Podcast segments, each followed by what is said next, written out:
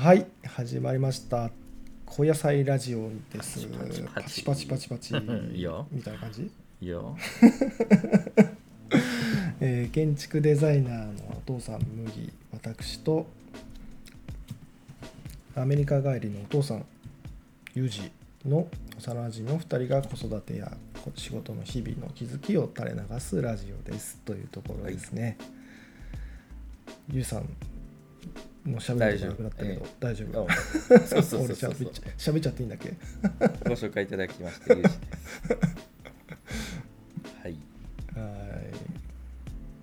こんな感じで日々の気づきをまあ綴っていくような形です今日ね1本目ということでね。で今日は、えーそうですね。記念すべき1本目で今日のトピックはですねえーっと、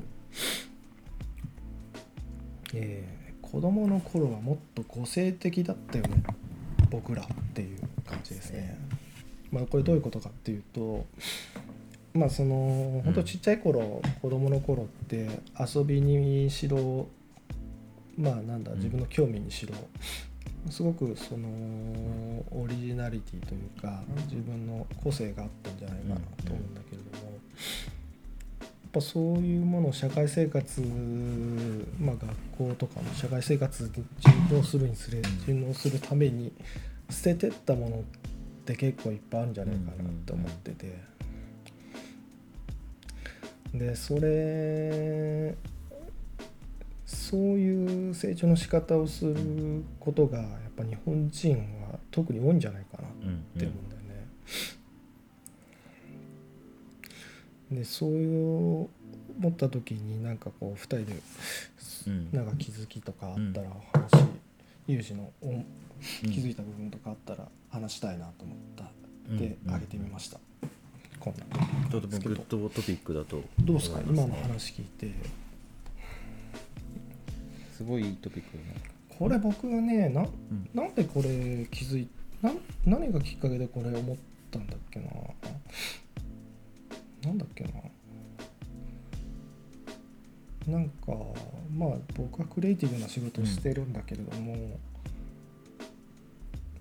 やっぱなんかこうものづくりとか、こうクリエイティブなことをし突き詰めていくと結局自分のところにこう戻っていかなきゃいけないタイミングとかがあって。うん。なるほど。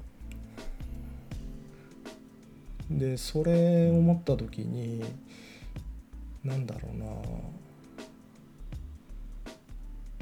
なんかもなんか俺ってこんなもんだったっけってちょっと思った瞬間があったんだよね。なんか僕の中で思持ってると思ってたオリジナリティってなんかそんな言うほど俺のオリジナリティじゃないのかもしれないみたいな。なるほどなるほど。極極端なこと言うとなんか作られ作られたようなものな気がした瞬間があって、うんうんでまあそれは別に成長の一個の過程で当たり前だとは思うんだけど、でもなんかもっとちっちゃい頃で、ん本当に自分の興味があること好きなことを好きなだけやっていたまあ時期ももちろんあったんだろうなと思うと。うんうんうんなんかまあそういう捨てていくことが必要な部分と、捨てていかなくてもよかった部分ってあったんじゃないかな。っなるほど。ていう。なるほどなるほど。でもう少し、まあ、さらにもうちょっと言っちゃうと、やっぱりさなんだろうな小学校入るとあのー人の行動とかってやっぱ気にしだすじゃん小学校ね。てか多分僕はね結構気にする方だったんじゃないかなと思ってなるほどなるほど。一個さうん。ごめんね話カットしてあれだけど、うん。その最初のね麦のそのトピック、タイトルコールを受けた時にはいはい。一つ質問というか疑問があったのがその子供の頃って言った時にどこの軸、うん。タイムラインがその麦が思う子供のラインでおそらくこれって白黒つけづらいとは思うんだけど、なんとなくこの辺かなとか。人によってね高校生時代でこうんそういうふうに思ったかもしれないし今麦が小学生って言ったからあああ確かにそそんぐらいの頃にこう、えーなんか変化があったのか。どどこか変化は分かんないけど、ね、どこをこう、今頭の中に浮かべながら子供の頃はあった。けどいつからなくなった。みたいなそこはどこなのかなっていうのは最初タイトルコールを聞いた時に思ったのと、あと、ねうんあのタイトル、えー紹介してもらった通り海外生活が多少うん。俺の人生の中であってやはりそのうんうんうん。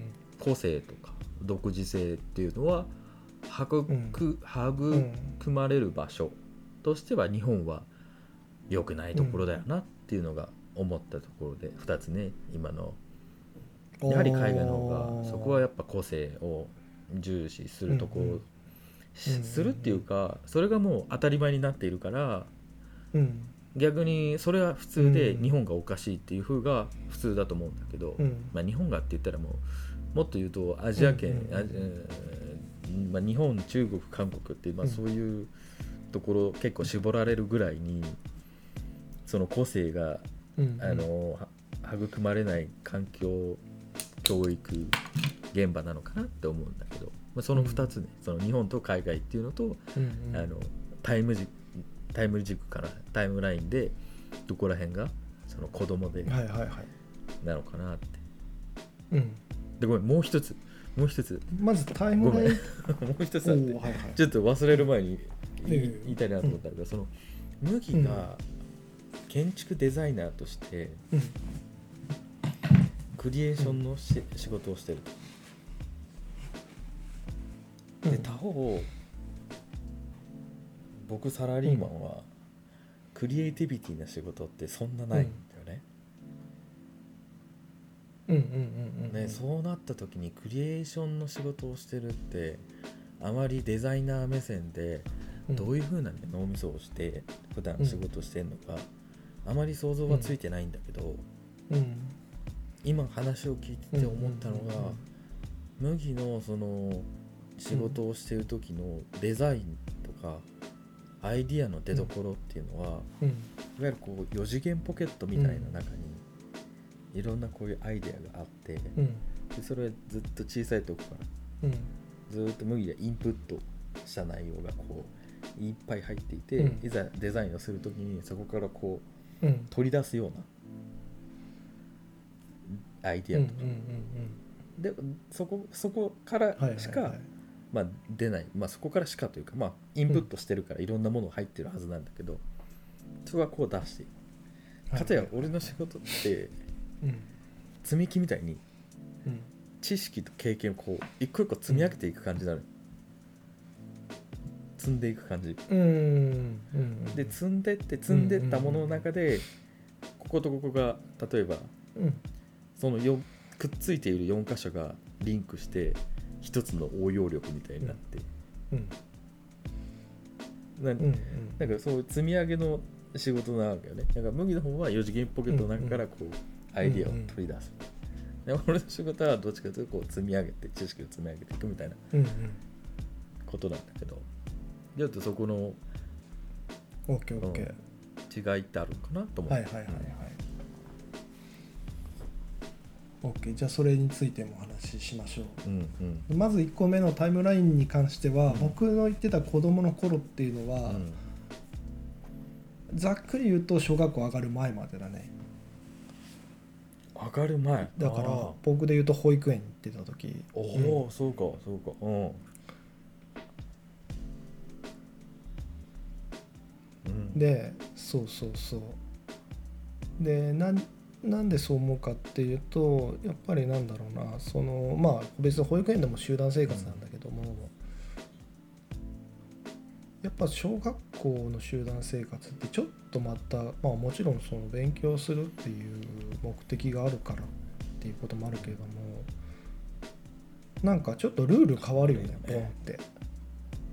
なんかスポーツの競技でいうと本当全然ジャンルが変わるぐらい変わるよ変わった印象があって、でまあなん僕のなんとなく感覚的にはそのルールに適応するのに精一杯だった感はちょっとあって、なんかそこで自分をなんかこう出していくような、まあもちろんしてたんだろうけどもそんな余裕は僕の中ではそんななかった感じなるほどね。はあるかな。あうん。すごい。なんかそのシステムが悪いかとかっていうそういう話になっちゃうとあれなんだけど。でもすごい。本当に本当はトピックで言いたかった。うん。はいはい。意識した保育園から小学校までのうん。少年生活を送っていたんだね、その変化っていうのが。意識した意識した。あそそれがすごいな、うん。あー。あーまあね識いや意識っていうほど意識をしてないだろうけどうん。当時は、でもその環境の変化がすごいまあほ小学校行けでかかったんね。そうそうそうそう。それはでもでもみんなそうじゃない？それはなんかわわけわかんないけど小学校行けって言われたから みんな行くけどなんで行くんだっけみたいなところからなんとなくあこういうところなんだみたいな感じだよね多分。なるほどね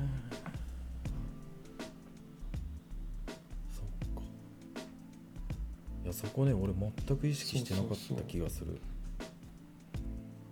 人がめっちゃ増えたなっていう。どういう感じだった？友人の中で人めっちゃ増えたな。は あ知らない人めっちゃいるわえでもさえでもさしうん。あー。えでも小学校小学校っていうところまあ保育園じゃないことはもちろん認識してるわけだよね、ってるだろうね。友うん。もちろんだけど、うん。なんだろうね。まあ、そこまで深く考えてなかったってことか。まあ。麦もご存知の通り、うちの保育園はさ。うん。みんな揃ってそんな感じだからさ、うん。多分。うん。多分そんな意識せずにやったんじゃないかな。スあ保育園の保育園のタイル。保育園の特性だった特性。なるほど。幼なじみだからこそ分かるこのうん保育園って言っただけで笑いが生まれるうちの保育園ですから。おお乾パン食ってたってとかね。そうね おやつに乾パン食ってた。そうそうそうまあそう叱られるよ今そんな話したらね。本当だよね。なんだっけ何のと何の話だっけ？保育園から小学校にね。そうそうそう上がる時にまあそういう意識をしてたかってね。うん。うん。まあでもうんそのもうも大元のトピックで言うとその自由さっていうのがうんうんうん。うん何かこう小学校に上がっていく段階で自分を制御してしまったっていう意識が麦の中であったのかな？知らず知らずに。ああ、うん。それはあってそうそれをとちょっとさっき途中で言いかけた話と一緒なんだけど、あのーやっぱなんなんとなくこう集団の中に適応を自分をさせなきゃいけない観念が俺の中ではあってでそれこそ多分これでも誰でもあると思うんだけどなんか自分の興味がないこととかをやったりするじゃん、友達がやってるからとか、はいはいはい わかんないけどさ。でもそれは別にいいきっかけでもある場合もあるんだけど、なんかそういうことってあるじゃん。なんかそういうのとかを取り入れ出したりとか、なんとなく友達がいいと思ってるからこれはいいんだみたいな感じでねなんかそういう共感の仕方をしたりとか自分の中でこう思い込ませたりとか、そんなお年頃だよね。し僕の特性の部分もあるかもしれないけど、うん。なんかそういうことって別にまあもちろん多少あっていいんだけれども、なんかそういうそういうのもあっていいけど自分はほん自分はこうだよねっていうのをもう少しこう早くなんかこう自分の中で腑に落とすなんか箱を用意できたらもっと良かったなって思ってるんだよだからあんまり多分自分のこと好きなかったみたいなこともあるのかもしれないけどうんうん自信がなかったみたいなことももちろん関係してるのかもしれないけど心理学的には、うんうんうん。うん。うん、自分解放がね。なんかそういうことをうんうんうん。そういうことをそうそこからなんかいろいろ思い出した部分があるね。うんそのトあと有事の話でさっき出たアメリカと日本の違いっていうのを実はそれもそれを聞きたくて。でなんもうもちろんさかなりそういう意味では個性を尊重する国だっていう、まあ、イメージは持ってるんだけども、なんかその辺ちょっとお話でき聞かせてもらえたりそうねあのーそこの話ってもうみんなしてるトピックで多分ねそれ本本とかうん。専門家とかいっぱいいるからあれだけど、うん。うんうん俺は見て思う切り口、まあ、2つぐらいあると思うんだけど、うん。1つは親目線。親目線でまず日本だと周りの家の子はこうしている、周りはこうだから自分の子供にもこうせいっていうのが普通じゃん日本では。うんうんうんでもアメリカってあんまりそういうさ、お怒ることあるけど周りでもなんか周りが合わせてるから、あんたもこうしなさいみたいな教え方ってあんましないんじゃないかな、うんあんまそういう怒り方ってしないんうじゃないかん。はいはいはいはい。であと自分目線で言うと教育というか、あこれも親目線かな。うん。なんかどんなに自分がうまくいってなくてももしかしもしくはそのうん周りと比べて自分が劣っていたとしてもアメリカでは親がすごい認めてくれる？おだから自分が思っていることをー素直に進められる？うん。比べてない。うん親がずっと見ていてくれるしうん。親がそれをはい。あの容認というか褒めてくれるそういうのが当たり前だからうん。自然とこのうん。育まれるよね自分の個性であったりやりたいことであったり。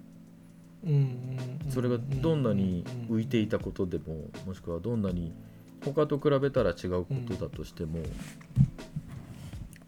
親はそれを認めてくれる？いあくまでも一般論というか俺がうんあの思ったね。海外生活してる中で思ったところではうん。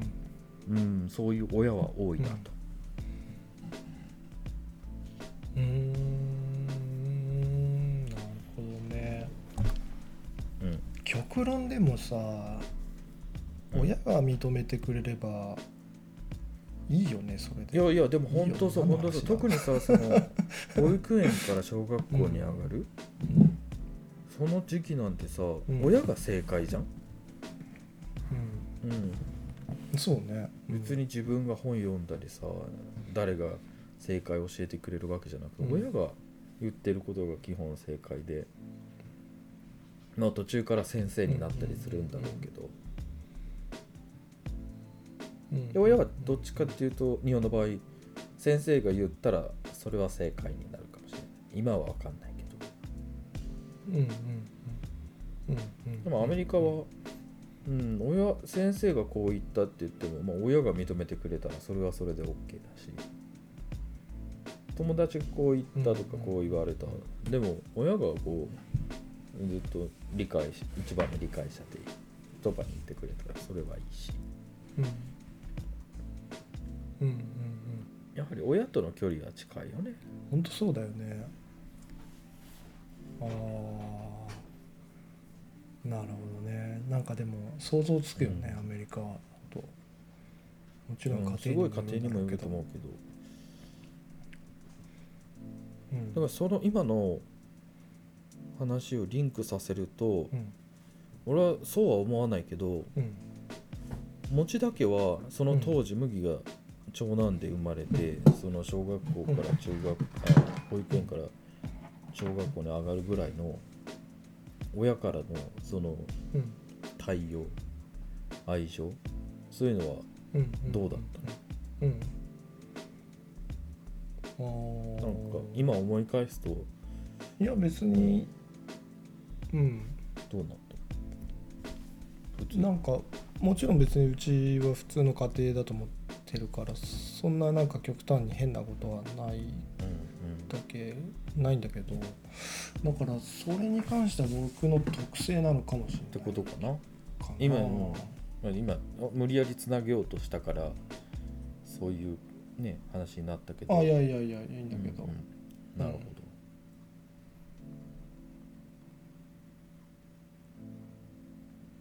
うんうんうん麦はまあそうですよね。すごいいろいろ見てたよね。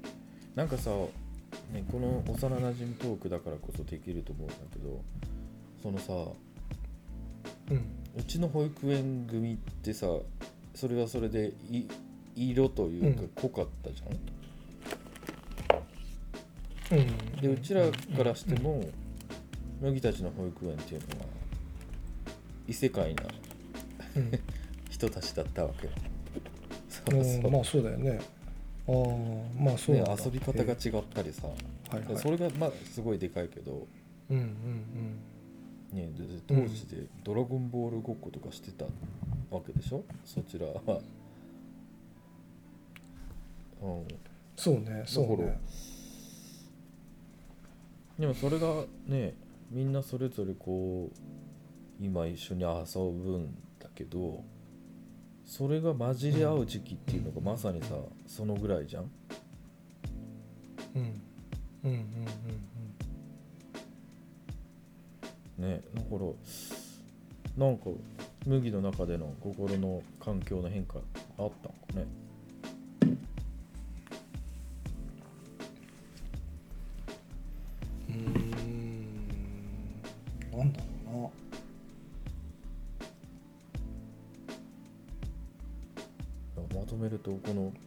そのほあの保育園時代の方がクリエイティビティが高かった、自由に麦は 羽ばたいていた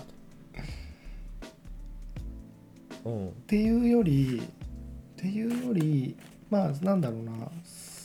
まあもちろん子供ってみんなそうだと思うんだよね、その例えば幼稚園の方がいろいろこうさ興味があって、そこにこう没頭するみたいなことってあると思うんだけど、ある一方でその集団生活に適応するために割いたリソースがあって それをなんかもう少し自分の内面に向ければよかったなって後悔してるっていうのがまとめかな一番の。なるほどね。うん、そうそう。でもそれはね別に自分が好きじゃないことに対してなんか無理やり共感するようなことが、まあ、あったような気もするし、でもそういう時間って別に今もう少しも残ってないわけじゃん。で それが完全に無駄とも言い切れないけども。なんかこう実際に自分の深いところでこう向き合わなきゃいけない仕事をものづくりの仕事をしてると、なんか血みたいなちょっと惜しかったなみたいな そうだね。気にはなったりするんだよね。多分それをさそうやってそうそうそうそうあのー周りとの共感性というか、同調性というか、それを意識せず、うん。ひたすら自分の思うことやりたいことを没頭し続けた人って、やっぱり異色うん。というか何か成しこ成し遂げている人多いよね。そうだよね。成し遂げているかやばい人か。いわゆるなんかこうそうだね。そうそうそう。うんうん、憧れるよねでも。奇才天才とか言われる人はそうそうそうそう。やっぱりね。そうそう。本当だからそうシステム心のシステム的にはそういうことなんだろうなと思うよね、うんうんその自分のリソースをどこに割くかってうんうんいう話で、うん。本当そう本当そうでもさかなクンの例ってすごいいい例だと思うね。え何それ？さかなクンも小さい頃からさもう、んすげえ浮いた少年だったけど、そう。でもそうだもんね。間違いない。でもひたすらもう魚のことだけやったの。うんうんうんうん。はで母親はそれをひたすら認め続けた。はい立派だね。母親親が立派だよな。だからちょっと俺がさっき話したその親の影響もあるなっていうのはまあさかなクンの例を挙げるとそこはリンクしてくるけど、うん。はいはいはいはい。なるほど、ね、やっぱ親は怒るよね。いや。その他の子供と違うことをさしてたりさ他のうん。子供が乗ってるレールに乗らないとうんどうしても乗せようと怒るよね、ふ普通は。ああ多分それをされてきたんだよねうちらは。友人。友人友人ちはそうだったでも。うちはそうだね。あの意識はしてなかったけど自然と母親のこの話し方とか、行動はそうだったね、うんうんうんうんああなるほどね。ちょっと話ややこしくしていい？もちろん。うん。なんかねうちはちょっと違うんだようんうんね、うん。うちの場合はねこれどこまで伝わるかな。うんとね僕の親の印象もう親親論みたいになってくるけど僕の当時の小学校ぐらいの親の印象ってなんか他の親と違うなんだよね、普通の親と違うなの、でそれはなんか個性があって違うとかじゃなくて俺の中ではちょい世間知らずな感じへえ子供ながらにそれを思っていたと。ってお思ってた思ってた。なんか違うしなんだろうなそう感覚がずれてて多分まあいい意味で多分今思えばいい意味でずれてたんだろうけども、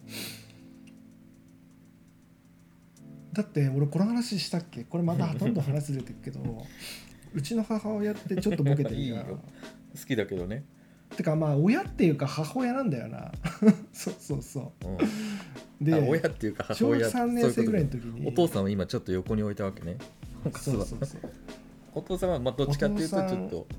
そうね子そ子育てに関してお父さんはそんなにはいはいはい介入してきてないから割とお母さんの影響がでかいかもしれない、うん、で小3ぐらいの時に三角定規持っていくタイミングがあるじゃん。数学、うん。算数で使うタイミングで。であの時にで先生からさ明日その三角定規持ってきてくださいねうんみたいなこと言われるじゃわけじゃない？うん。多分。言われたんだよ。でそんで帰ってきてうん。でお母さんにその三角定規っていうのが明日必要らしいんだけど、ある、うん。家にあるって聞いたの。でうん。そしたらあるよって言ってうん。で出してきたのがそのでっかい三なんかここに角定規あるやつや。先生が使うやつや。そう。そう。先生がここまで使うようなあそこまででかくないんだけど何がうちにあったかっていうとそのうちの父親ってその建築の大学出てるのね。あからその製図用のでかい三角定規があわったわけ家に。うん。うん。であってすでこれあるよっていう母親があるからあなんだうちあるんだと思って。でそもそも三角定規がどれぐらいの大きさかも知らないじゃん小学生だからさ 分かんねえじゃん。でさ で俺はさあーへえと思ってこんなん使うんだってでかいなでかいなとも思ってないよね。でうん。それこそそれをさランドセルにさちょっとはみ出るぐらいなんだけどさこううん。持っていくわけよ。で息をよっと持ってってさ俺ちょっと今でも覚えてんだけど階段登ってるうん。登校途中階段登ってる途中に前のやつが三角定規持ってんの見えたの。ですげえちっちゃかったのでその時にあれ？って思ってなんか なんかなんか嫌な予感がしたんだようんその後。で案の定そんなでかいの使わないじゃん。うん。でなんかすごいこうまあそれでなんかこう笑われたとかそういうのはないけどなんかこうなんかまあいい思いはしなかったのを覚えてるね。相当印象にでかかったんだな。でうん、い やそのひととき覚えてるそうそうそう。でもさそれよく考えてさ母親超頭おかしくない？だって自分だってさ三角定規使ってるはずじゃん。小学校ね、そうそう。でさいや俺今考えても本当謎なんだよな母親の行動が。うん、そういうのが結構あるまあそれが一例だとしてそそれが一例だとしてまあ覚えてる限りでそれぐらいだけど多分何個かあったんだよ幼少期に。で多分ちょっとうちの母親ちょっと信用できねえと。そう世間体の中でのポジション的にはあんま信用できねえなと思ってたんだよね多分。なるほどね。へえすごい。だからなんかちょっとちょっとユージの言っている親像とは違うかもしれないけどなるほどなるほど。逆にその要は社会ってものを僕は外で見つけようとしたんだと思うんだよね。その普通の人は親からうん半分外で半分ぐらいの割合とかでもう見つけてくるようなもんなのかもしれないけど、うん僕の中では親信用できないから親20ぐらないるほどね。外小学校80ぐらい割合で小学校は、まあ、先生 そうかそうそう、まあ、周りだよね、う麦がさっき言ってた、うん。友達ね。そうそうそうそう、だから友達は持ってるものとかやってるものを。うん。今日まあ共感するバイアスがかかるよね。ね。やっぱり、はなるほど。うん。面白いね。ああなんか言ってみると確かにそういうし構造になってるっていうのが解明できて嬉しいな。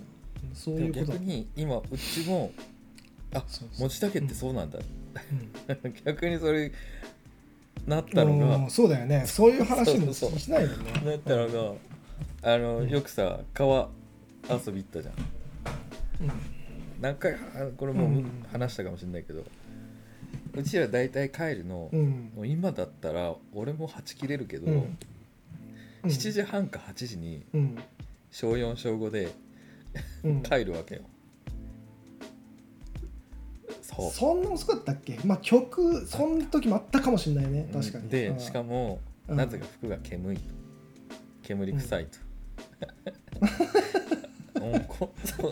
焚き火してこんな小5いないぞと。ででもちろんね母親はあの出勤が遠いからいつも夜6時半か7時ぐらいに帰ってくるんだけどそれより遅いと、それでも今考えると早いね。う。ん。それよりこの5歳小5が帰ってくるの遅い。のありえない。うん。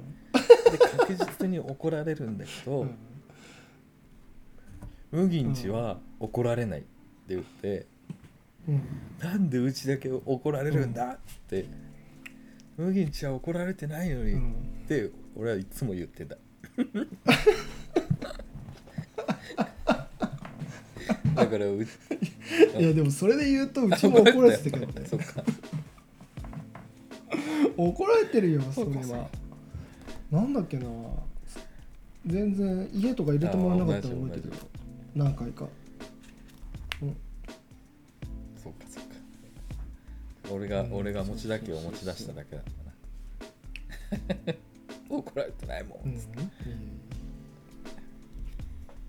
そういうのもねなかなかこう話す機会ねえもん。でさっきの話ユージの言言ってくれた最後のなんだろうなあのークエスチョンの話で言うと、うんおさらいすると、えっとそのクリエイティブの源泉はみたいな話だったかなと思ってるんだけどそれで言うとさっき4次元ポケットみたいな例を出してたけどど多分まあそういう人もいると思うけど僕は違ってて。っていうかまあ4次元ポケットの性質もあるんだけどえっとそうだな。ちょっとでも物によるんだよな。デザインとか例えばなんかロゴ作るとかっていうとちょっとまた違うんだけど建物を設計するとかデザインするとかってなるとやっぱ規模が大きいじゃない？規模が大きいっていうかもちろん空間を作るじゃない？でそうなってくると結構大きいその文脈が必要になると俺は思ってんだよね、なんだろうな。それをこれをこうするデザインするこれをこうデザインする根拠みたいな文脈ストーリーが僕の中では必要ストーリーが必要で。そうそうそうでその中でまあその4次元ポケットみたいなところからデザインを引っ張り出す部分もあるんだけどそれとそのストーリーそうその土地のね。ストーリーだったりとか。であとそこにもう一個やっぱそこに自分み自分の個性みたいのがやっぱどっかでこうなんだろうなスパイスみたいのでこう乗っかってくるんだと思うんだよね多分。あんまりこの言葉にしたことないから分かんないけど。だからなんかあんまりこう魔法みたいな感じではないのは確かだね。結構そのさっきのユージが積み上げて俺は仕事してるって言ってたけど、それに近い部分は俺もやっなるほどぱあるよね。それはなんかあんまりこううまく口で言えないけど、うんなんかアーティストみたいにこうピカーンとかじゃない？ないしだとまあ誰でもよくデザイナーの人はよく言う言葉なんだけどそのゼロゼロから考えてるように思うけど本当は別にゼロから考えてるデザインはないみたいなことをよく言ってて、俺もそう思ってるんだけどなんだろうな。それはやっぱり何かのこうオマージュであったりとか、やっぱするんだよね。でそれは自分の見てきたものの中から自分がこうこう再構成してうん。作り直すみたいな部分があったりとかするから、でさっきのさっきの話を別の視点から言うと別の視点っていうか今の話にちょっと置き換えるとその自分の中でその蓄積してったデザインとか見てきたものを再構成して、自分をちょっと足す部分のその自分のちょっと足すのが足す部分に意外と自分がいなかったりするのに悲しくなるっていうのが根なるほど源だよねさっきのトピックの、うん。そう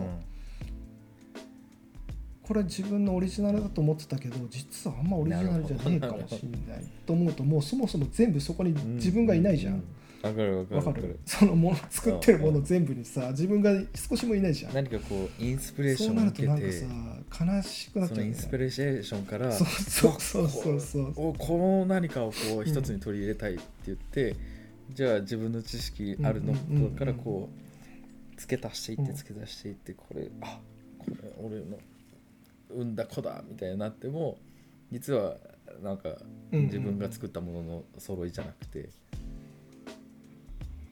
そうそうそうそうそうそうそう。そうなんかそんなイメージが近いかもしれないな。さっきさっきの質問で言うと。なるほどね。それで言うと今麦はその自分の引き出しに詰まったの。うん詰まった。詰まったっていうと？引き引き出しの数が。ああそういうことか、うん。えっとそうね。詰まったってわけではないけど。詰まっていうか、ああそういうことね、えっとね。なんかまあ詰まっても、その出すしかないんだけど仕事だから。そうだね、だけどそうそうそう。まあ仕事そういうもんじゃんだけどなんかこう自分の中でちょっとその辺がこう惜しいなっていうってことね。ああ感じの方が感覚の方が近いかな。子供の頃のあのピュアなっていう。か ピュアなクリエイクリエイティビティを持っていればもっといろんなうんむ麦が出せたんじゃないかと。もしくはうん。持っていればというかあの時に違うところに自分の当時のリソースを避けていたら違う結果になっていたんだよ、でもそれもさなんかもうこれなし崩それ言ったらなし崩したけどさそれもないものねだりだよね。間違いないよね。なんだろう、うん。うん、なんか別にそれがあるから今があるってかユージと今こうやってやってる可能性もあるしさ、うんうんそれがあるからっていうのはそのそこで主共感力みたいのを鍛えたから今があるかもしれないしまあそれもてかあるんだろうけどな。うんまあでかいよねそこで麦がある俺が俺だ俺だって進んでったら麦は今、うん。すげえ建築家になってたかもしれないけど一緒に遊んでなかったかもしれないもんね。そうね。一緒に影響とかやってないかもしれないからな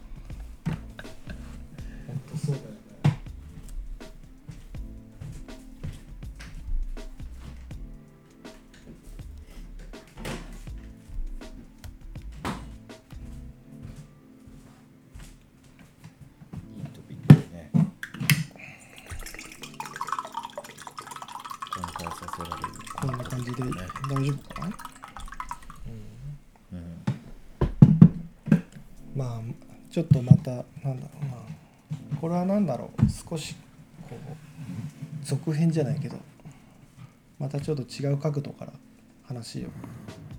またちょっと違う自分の蓄積がもう少し違う蓄積が溜まった話をしたいなと思ってまた別の角度からの気づきがあったらしたいしたい。ぜひ。お話ししようかな